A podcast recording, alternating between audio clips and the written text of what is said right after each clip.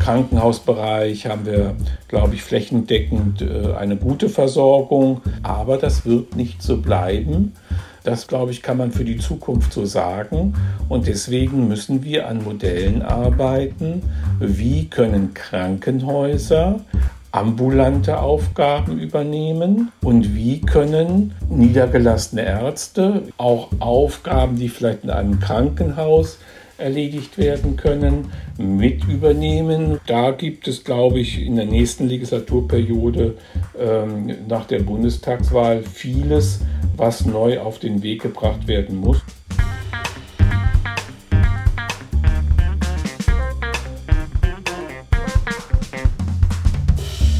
Das ist Folge 32 von Erststimme. Herzlich willkommen. Spätestens durch die Corona-Pandemie sind viele Menschen mit dem Thema Digitalisierung im Gesundheitswesen direkt in Berührung gekommen, zum Beispiel durch die Corona-Warn-App.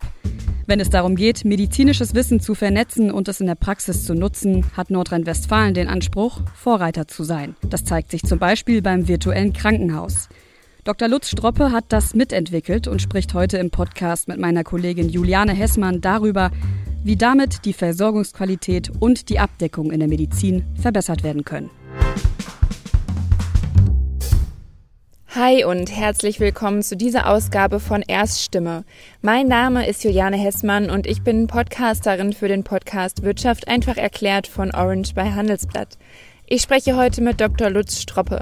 Er war von 2014 bis 2019 Staatssekretär des Bundesministeriums für Gesundheit und ist Experte für das deutsche Gesundheitssystem. Mit ihm sprechen wir über Innovation und Digitalisierung im deutschen Gesundheitssystem und fragen nach den konkreten Folgen für Patienten. Ja, vielen lieben Dank, Herr Dr. Stroppe, dass Sie sich die Zeit genommen haben für dieses Gespräch. Herr Stroppe, wir werden heute viel über Innovation im deutschen Gesundheitssystem sprechen und daher interessiert mich zuallererst, welches Gesundheitssystem ist für Sie aktuell weltweit eigentlich das Beste und warum? Frau Hessmann, das ist ja eine schöne Auftaktfrage, äh, gleich äh, das Gesamte in den Blick zu nehmen. Die Antwort äh, ist sehr schwierig. Es gibt ja unterschiedliche wissenschaftliche Ansätze zum Vergleich von ähm, Gesundheitssystemen. Ich nenne hier nur äh, äh, die Commonwealth Stiftung, äh, mit dem was dort geschieht und wo Zugang, Versorgung und ähnliches miteinander verglichen werden. Ich will es mal so rum ausdrücken. Ich bin schon der Meinung, äh, dass in Deutschland eines der besten Gesundheitssysteme der Welt besteht. Wir haben einen guten Zugang zu ärztlicher Versorgung. Äh, es kann an der einen oder anderen Stelle bei Ärzten etwas schneller gehen, einen Termin zu bekommen. Wir haben eine sehr gute Versorgung im Krankenhaussystem. Wir haben eine der schnellsten Versorgungen mit neuen Arzneimitteln und ähm, wir haben ein System, wo sich die äh, Menschen, die erkrankt sind, äh, aussuchen können, zu welchem Arzt äh, sie gehen wollen. Sie können Zweitmeinungen anholen, einholen. Also das Gesamtpaket in Deutschland äh, ist so, dass man wirklich mit Fug und Recht sagen kann, eines der besten Systeme der Welt. Herr Stroppe, Sie sind ja ein angesehener Kompetenzträger und auch eine Führungskraft im Gesundheits- und Pflegewesen. Sie waren seit 2014 als Staatssekretär im Bundesministerium für Gesundheit für die Weichenstellung zentraler Regulierungsbereiche zuständig und auch für die internationale Koordinierung deutscher Positionen. Was waren die Gründe, warum Sie weiterhin in der Gesundheitsbranche arbeiten und was machen Sie gerade eigentlich konkret?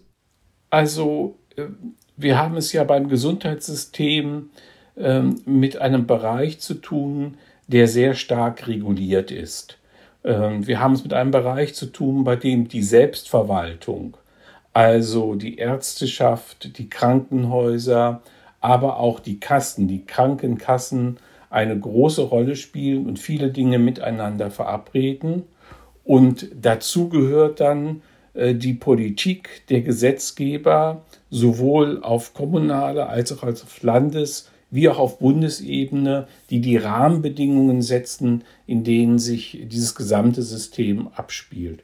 Und das ist schon eine faszinierende, möchte ich sagen, Herausforderung, in diesem System das äh, aus unterschiedlichen Kräften, aus unterschiedlichen Ideen besteht, mitzuwirken und dabei eins im Blick zu halten, das wird zwar immer ein bisschen ins Lächerliche gezogen, aber ich meine das ganz ernst, nämlich äh, ein System äh, zu schaffen, das sich an den Interessen der Patientinnen und Patienten orientiert.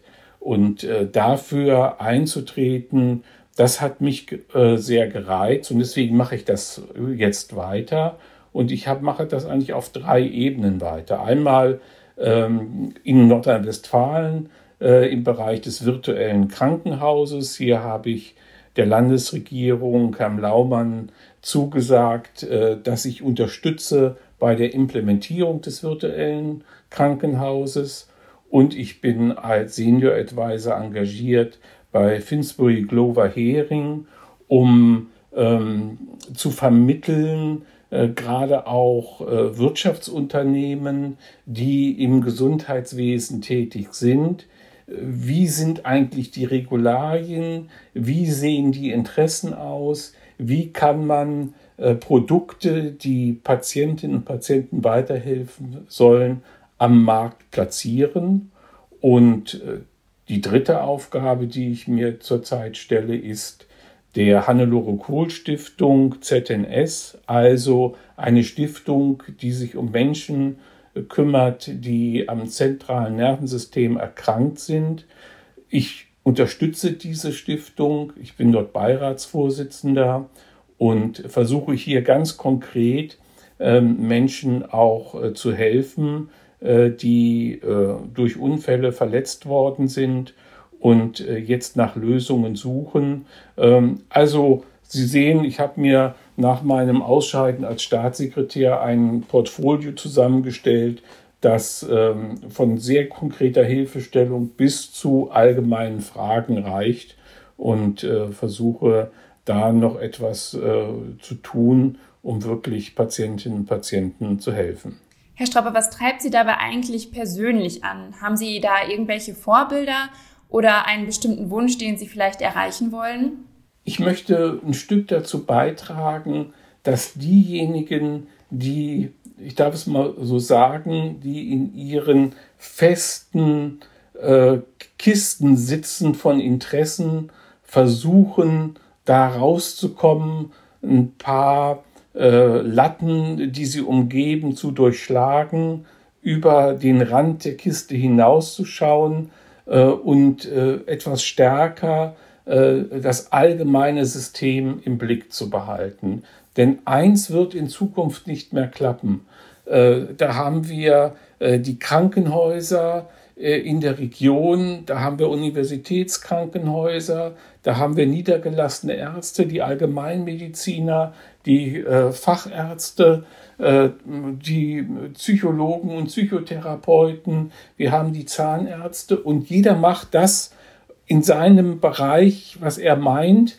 Ähm, und äh, alle sprechen von sektorübergreifender Versorgung. Also man soll zusammenarbeiten, aber irgendwo klappt das nicht richtig. Und äh, wenn ich ein Stück dazu beitragen kann, dass äh, man aus diesen Kästen herauskommt und dass gleichzeitig die Kassen dabei mittun, nämlich das Notwendige auch zu finanzieren, um eine wirkliche sektorübergreifende Versorgung, also das Ineinandergreifen der von mir gerade genannten unterschiedlichen Akteure zu ermöglichen, äh, dann äh, wäre das mein Wunsch und äh, dafür setze ich mich gerne ein. Jetzt haben Sie ja schon indirekt große Herausforderungen angesprochen. Einmal ganz grundsätzlich, welche Herausforderungen gibt es eigentlich aktuell neben den bereits genannten im Gesundheitswesen? Also ein Gesundheitswesen bleibt ja nicht stehen, weil die Gesellschaft nicht stehen bleibt. Die Gesellschaft verändert sich und mit der gesellschaftlichen Veränderung und mit dem wissenschaftlichen Fortschritt verändert sich auch Medizin und damit auch das Gesundheitswesen. Ähm, und ähm, da gibt es deswegen eine ganze Reihe von Dingen. Ich nenne mal, da sprechen wir vielleicht dann gleich nochmal weiter auch, äh, den Bereich Digitalisierung als das, äh, was kommen wird. Wir müssen uns ansehen, äh, ist eigentlich äh, die Zahl der Krankenhäuser, die wir haben und die Ausrichtung der Krankenhäuser heute die richtige? Was muss sich da verändern? Wie gehen wir in ländlichen Regionen mit der ärztlichen Versorgung um? Wenn dort viele Ärzte, wie wir beobachten, äh, an ihrer Altersgrenze sind oder darüber hinaus sind, aber noch praktizieren, wenn sie dann nicht mehr in der Regionen äh, vorhanden sind, gleichzeitig das einzige Krankenhaus, was da vielleicht ist, finanziell nicht bearbeiten kann. Wie organisieren wir in solchen Bereichen dann medizinische Versorgung? Ähm, das sind Themen, die ähm, äh, jetzt auf den Nägel brennen. Und ich will eins äh, noch hinzufügen. Ähm, das habe ich, wenn ich das mal so ein bisschen selbstkritisch äh, auch an meine alte Profession sagen darf, äh, vermisst auch. Äh, man sieht in den Wahlprogrammen mit Blick auf die Bundestagswahl kein Wort dazu, ähm, wie strapaziert das Gesundheitssystem finanziell ist. Also wir sprechen hier heute von Finanzierungslücken, die von den einen mit 10 Millionen, mit den anderen äh, 10 Milliarden und von den anderen eher mit 20, 25 Milliarden angegeben werden. Und ähm, da muss es Veränderungen geben, damit die Beiträge nicht weiter stark steigen. Das heißt, wir brauchen auch ein innovatives Umdenken.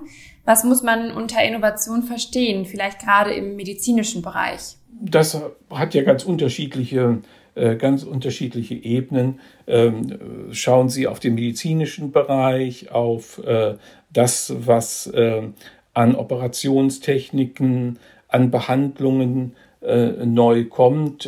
Ich, ich nenne mal auch ähm, Operationen, die mit Computern gemacht werden, computergesteuert sind, die Ansätze.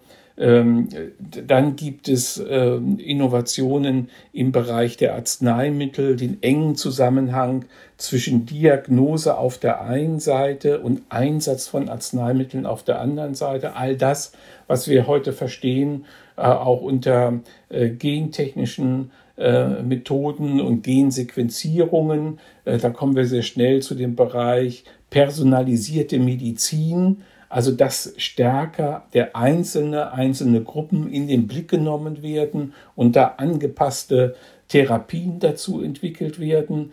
Ähm, also da haben wir sehr viel, ähm, äh, gerade auch im aktuellen medizinischen äh, und Arzneimittelbereich, aber es geht auch weiter, wenn wir über Innovationen im Gesundheitswesen sprechen, über Fragen der Versorgung. Wo findet Versorgung statt? Welche Versorgung brauchen wir an welchem Ort? Da, spricht, da spielt wieder Digitalisierung eine große Rolle. Und dann haben wir einen Schatz von Daten, wenn Digitalisierung wirklich funktioniert. Wir wissen also, äh, wenn wir ein Medikament einsetzen, äh, wie wirkt das Medikament bei welchen Bevölkerungsgruppen unter welchen Voraussetzungen. Und wenn wir diese Daten auswerten, dann können wir auch die Wirksamkeit, das heißt dann fachlich äh, in der Medizin immer die Evidenz von Arzneimitteln noch einmal neu bewerten und das ist sowohl für die Preisgestaltung wichtig. Wir wollen ja nur viel Geld ausgeben, wenn ein Arzneimittel auch hilft. Aber es ist aber auch für die Arzneimittelindustrie, für die pharmazeutische Industrie wichtig, weil die natürlich daran anschließend ihre Medikamente weiterführen können. Also ähm, wir sind hier äh, an verschiedenen Eckpunkten des Gesundheitswesens zeigen sich Chancen für Innovation und sind wir gerade dabei, auch in einigen Bereichen sogenannte Sprunginnovationen herzustellen, also wirklich ähm, ganz einen ganz erheblichen Schritt weiterzukommen, nicht nur kleine Veränderungen, sondern wirklich große Veränderungen. Und bei all dem darf man natürlich dann den einzelnen Menschen, der als Patientin, Patient vor einem sitzt, nicht vergessen. In diesem Jahr wird NRW ja 75 Jahre alt.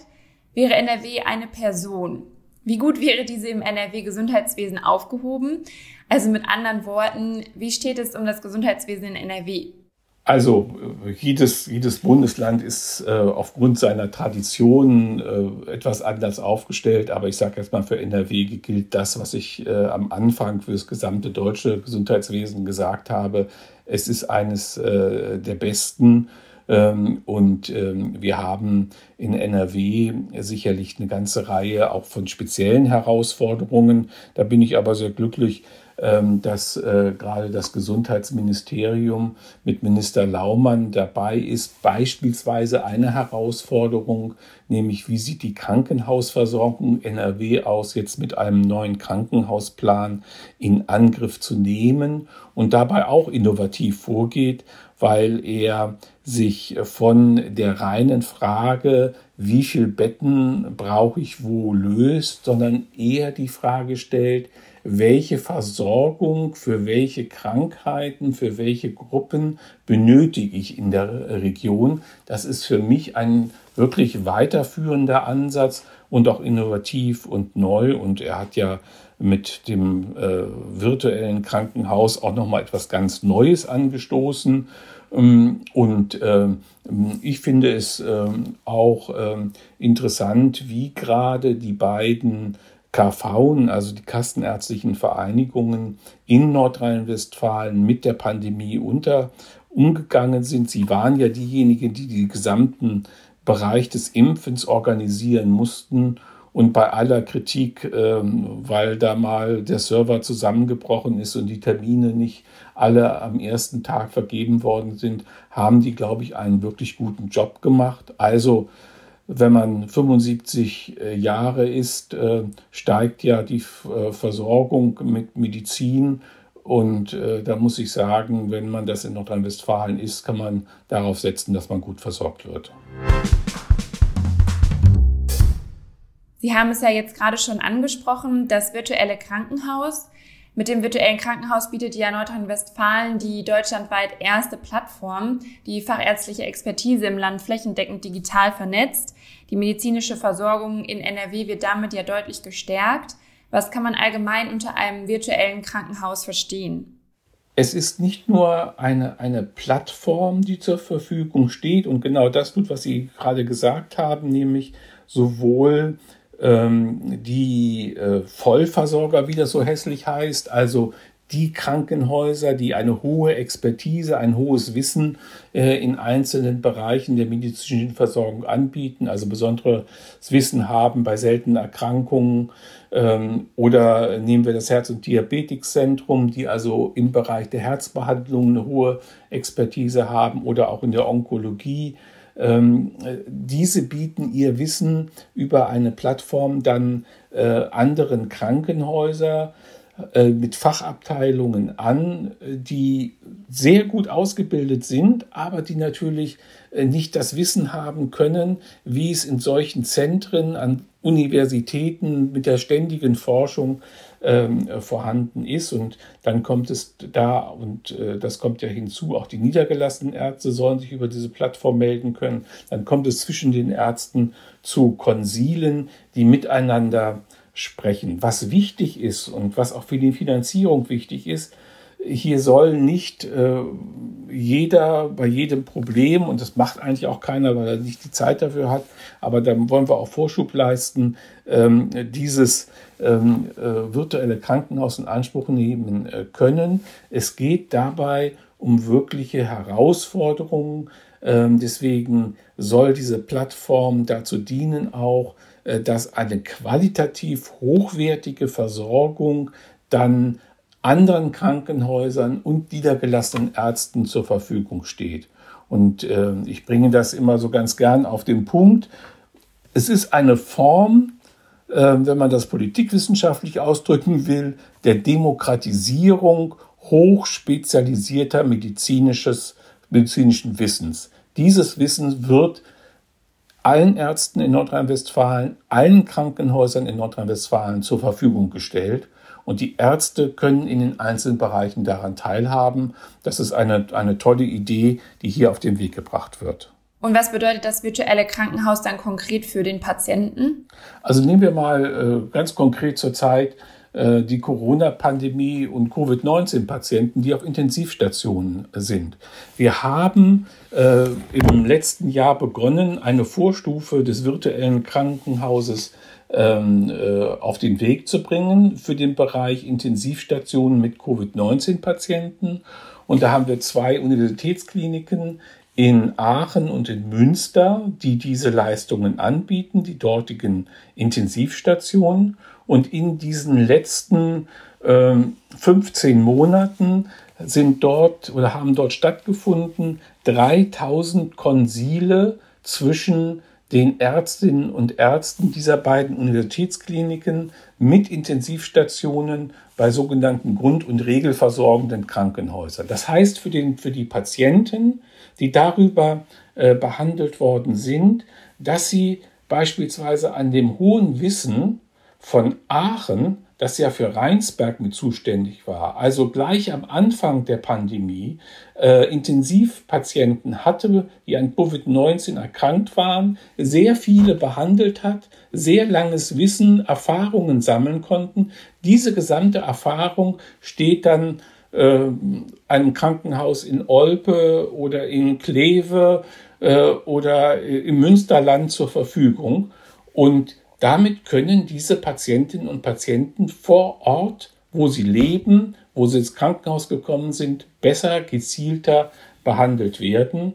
Und ähm, wir haben eine Auswertung gemacht ähm, und können feststellen, dass äh, die Mortalität, also die Todesrate, Entschuldigung, dass ich das so jetzt äh, ausdrücke, ähm, von den Patientinnen und Patienten, die über Telekonsile äh, behandelt worden sind im virtuellen Krankenhaus, also dass diese Todesrate niedriger ist als die durchschnittliche Todesrate, die äh, bei Patientinnen und Patienten, die Intensivstationen versorgt werden mussten, in der Bundesrepublik Deutschland besteht. Also ein signifikanter Erfolg für den Einzelnen äh, durch diesen Austausch und das zur Verfügung stellen des Wissens. Jetzt ist ja das virtuelle Krankenhaus ja digital, Herr Stroppe. Wie weit ist die allgemeine Digitalisierung des Gesundheitswesens eigentlich? Gibt es hier vielleicht oder gab es hier vielleicht einen Schub durch die Corona-Pandemie? Und wenn ja, wie sah dieser konkret aus?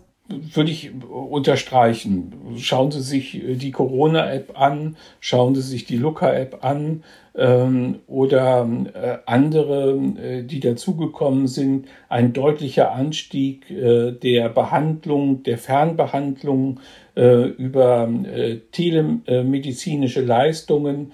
Also da hat sich einiges bewegt, ist einiges in Gang gekommen. Ähm, und ähm, es ist sozusagen äh, eine, eine allgemeine Aufbruchstimmung in der Digitalisierung. Aber äh, gleichzeitig gibt es natürlich noch äh, viele Dinge.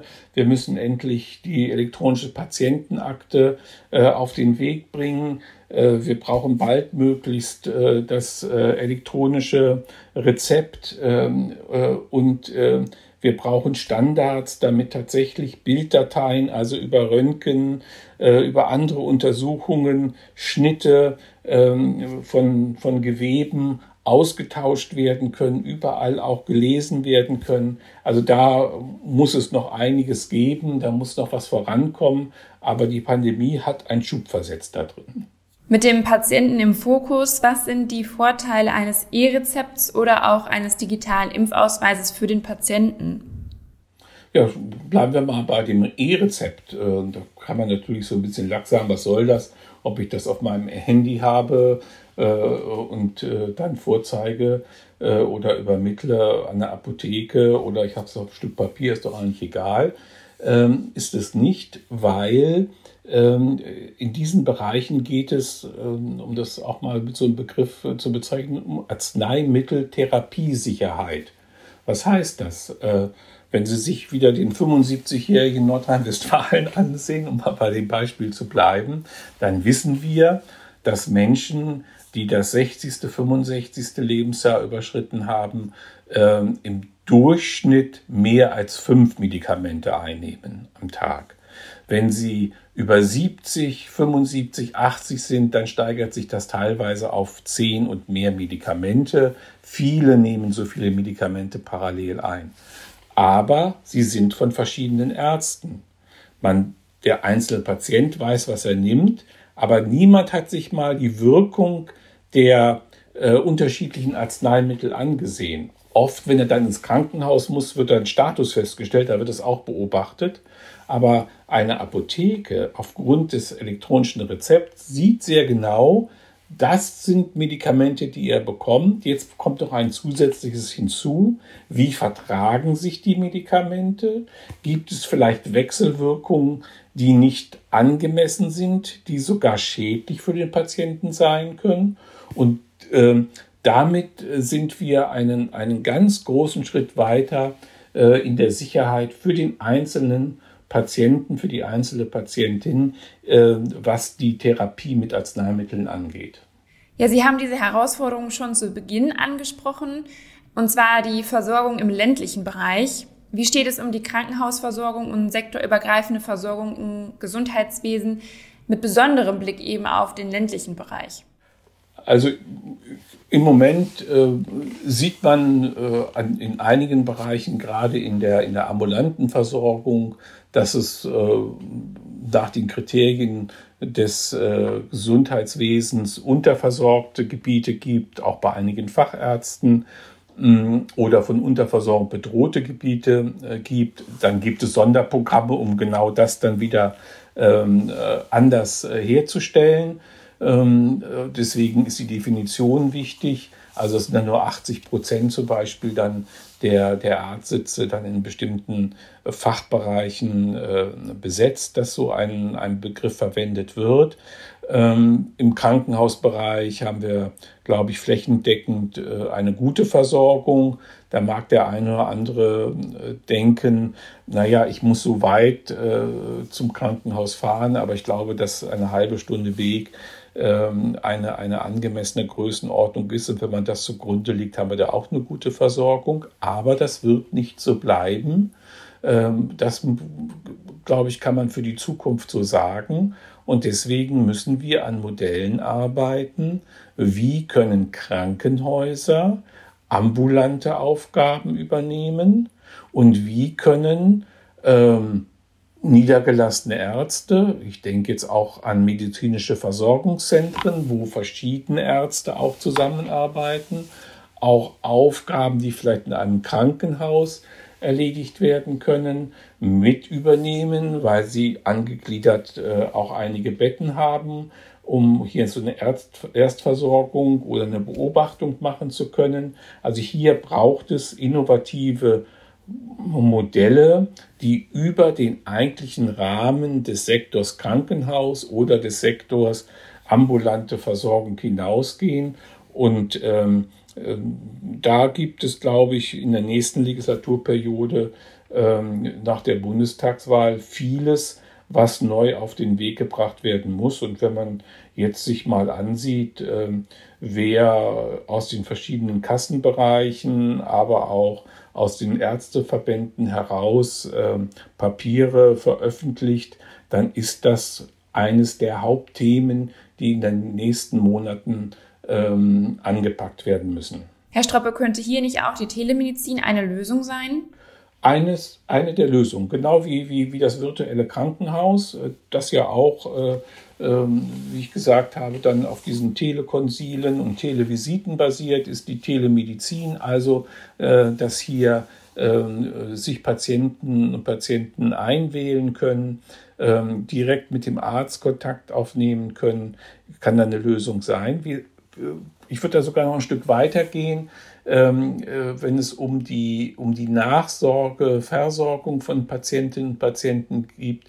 Also Systeme, die, und die gibt es ja heute schon im Einsatz, äh, beispielsweise nach Herzoperationen ähm, oder, oder bei Kreislaufproblemen, bei anderen äh, Dingen, wo ähm, sozusagen dann täglich man nicht zum Arzt muss, um seine Daten festzustellen, wie ist der Blutdruck, wie ist die Herzfrequenz und so weiter, sondern dass dieses auch ähm, digitalisiert erfasst wird, an ein Krankenhaus, einen Arzt übermittelt wird und dann ähm, geguckt wird, muss man hier eingreifen oder, oder nicht. Also das sogenannte Telemonitoring, das Überwachen von Patientinnen und Patienten, die zu Hause sind, ist auch ein wichtiger Teil äh, der Lösung.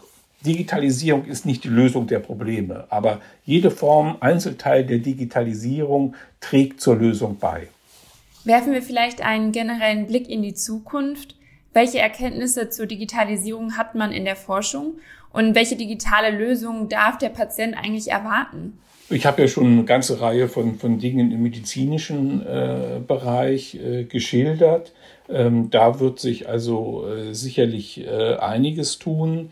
Ähm, und äh, wir werden äh, sozusagen Hauptaugenmerk, ähm, den man haben muss, eine verstärkte Verschränkung feststellen in Zukunft zwischen ähm, äh, Diagnose und Therapie. Und das Ganze dann äh, auch ähm, über digitale Anwendungen, weil die Masse von Daten, äh, die dann vorhanden sind, äh, gar nicht mehr äh, anders äh, zu beherrschen ist und dass man äh, aufgrund dieser vielen Daten und Ergebnisse dann eine spezielle Therapie auch für den einzelnen Patienten auswählen kann. Das ist das eine. Und das andere werden wir auch feststellen, dass es eine immer weitergehende Spezialisierung im medizinischen Bereich gibt, auch vorangetrieben durch die Digitalisierung.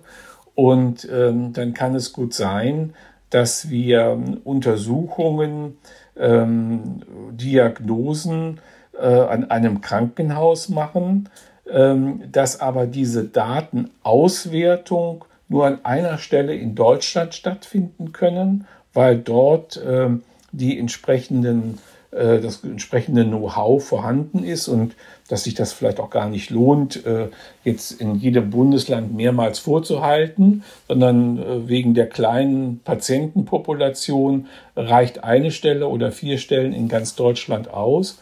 Und dann äh, wird der Patient sehen, er wird nicht nur mit seinem Arzt in seinem Krankenhaus sprechen, sondern mit diesem Arzt zusammen mit einem dritten oder vierten an einer anderen Ort sprechen und dort findet die Auswertung dann statt. Also ähm, da ist, ist vieles in Bewegung und im Umbruch. Ähm, und ähm, äh, wir werden das in gleicher Weise erleben, was die Versorgung angeht, weil wir Versorgungsdaten dann noch haben, wissen, welche Patienten mit welchen Krankheiten an welchem Ort wie versorgt worden sind. Und auch das wird dazu beitragen, dass es deutliche Verbesserungen in diesem Bereich geben wird. Herr Schroppe, noch eine letzte Frage, und zwar zur Umsetzung dieser Innovationen. Was brauchen wir eigentlich noch für diese Innovation? Was fehlt vielleicht aktuell? Also ähm, äh, eine Offenheit, eine allgemeine Offenheit gegenüber Innovationen und Digitalisierung. Und ähm, es darf nicht den ersten Reflex geben, äh, was kann Digitalisierung, Innovation Negatives für mich bedeuten, sondern ähm, die gesellschaftliche Weiterentwicklung bringt immer Veränderungen aber Veränderung bedeutet, dass sich der Einzelne dann neu orientieren kann und neu orientieren muss und dann letztlich auch Vorteile hat. Und ich glaube, mit dieser Grundeinstellung muss man an Innovation und Digitalisierung auch im Gesundheitswesen drangehen und muss sie zulassen, muss sie befördern und zwar auf allen Ebenen. Das äh, fängt äh, halt in der Pflege an und hört beim Bundesminister für Gesundheit auf. Und äh, da will ich gerne spannen, auch über die Krankenkassen bis hin zu den Verbänden der Bundesärztekammer oder anderen. Alle müssen diese Grundeinstellung haben. Dann, äh, glaube ich, werden wir unsere Stellung, und damit komme ich zurück vom Anfang unseres Gesprächs, als eines der besten Gesundheitssysteme der Welt erhalten können. Wenn diese Grundeinstellung weggeht, Innovation ist was Gutes, Digitalisierung ist etwas Gutes, wir müssen es aber auch gut machen, dann äh, können wir äh, in Zukunft diese Stellung nicht halten. Das ist ja mal ein wirklich rundes Ende. Vielen Dank, Herr Stroppe. Wenn Sie mögen, haben Sie jetzt noch die Chance, etwas zu erzählen oder zu zeigen, wenn etwas außer Acht gelassen wurde. Also ich fand das jetzt sehr rund, muss ich Ihnen sagen. Also ich glaube, war noch ein guter Anfang, gutes Ende. Perfekt, super. Dann, äh, Herr Stroppe, sind wir am Ende dieser Folge eben angekommen. Machen Sie es gut, bleiben Sie gesund und vielen, vielen Dank fürs Gespräch. Das war Folge 32 von Erststimme, dem Podcast für alles außer Corona.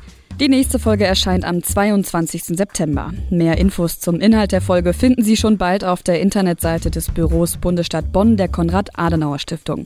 Wir freuen uns, wenn Sie auch dann wieder reinhören und wünschen Ihnen bis dahin eine gute Zeit.